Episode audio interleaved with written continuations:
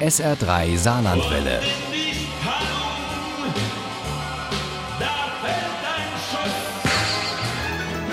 Der Krimi-Tipp.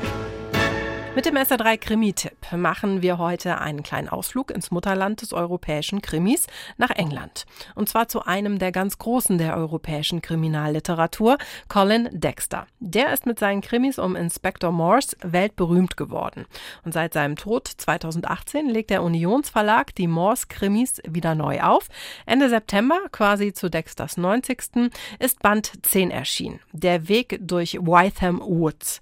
Uli Wagner hat ihn mit großem Vergnügen gelesen. Colin Dexter ist ein Urgestein der Kriminalliteratur und sein Inspector Morse gilt als einer der schlausten Ermittler. Er trinkt gerne mehr als einen, gilt als kauziger Einzelgänger und liebt es, schwierige Kreuzworträtsel zu lösen. Colin Dexter soll mal über seine Hauptfigur gesagt haben: Viele Leute denken, ich sei ziemlich schlau, so wie Inspektor Morse. Aber das stimmt gar nicht. Das Einzige, was ich wirklich gut kann, sind Kreuzworträtsel. Und es ist ein Kreuzworträtsel, das ihn quasi zu seinem zehnten Fall bringt. Der Weg durch Wytham Woods. Das Kreuzworträtsel stammt aus der Times und konnte von einer jungen Frau, die Morse im Urlaub in Dorset im Hotel aufgefallen war, nicht ganz gelöst werden. Auf der Suche nach den offenen Fragen springt dem Inspektor ein Artikel ins Auge. Der Literaturkritiker der Times, Mr. Howard Phillipson, ist von der Polizei in Oxfordshire gebeten worden, bei der Lösung eines komplizierten Rätsels zu helfen.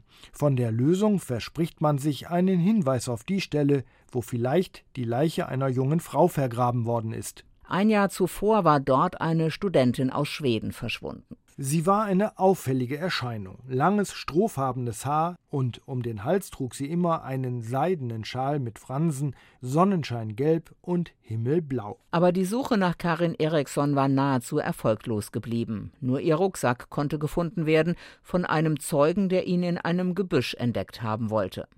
Nun also tauchen Gedichte auf, die voller Hinweise stecken und Strange, dem Polizeichef von Oxford, Kopfzerbrechen machen. Ich werde Johnson darauf ansetzen. Ich will Johnson nicht. Er ist beschissen bei einem solchen Fall. Ich will, dass Morse übernimmt. Er hat Urlaub. Und den will Morse offiziell bis zum Ende genießen. Dabei hat ihn die Geschichte längst gepackt, denn diese in Versen versteckten Hinweise sind wie ein Rätsel. Und die löst der eigensinnige Inspektor, der selbst das Offensichtliche hinterfragt, ja besonders gerne. Hat Morse sonst noch was gesagt? fragte Strange. Nun ja, er ähm, dachte, er sagte, er habe so ein Gefühl in den Eingeweiden. Wie? Dass wir am falschen Platz nach einer Leiche gesucht haben. In Blenheim, meinen Sie? Johnson nickte. Er sagte, wir hätten im Wald von Whiteham suchen sollen. Und das geschieht dann auch, sobald Morse offiziell die Ermittlungen leitet und die Suche nach Karin Eriksson, der jungen Schwedin, die vor einem Jahr verschwand, wieder aufnimmt.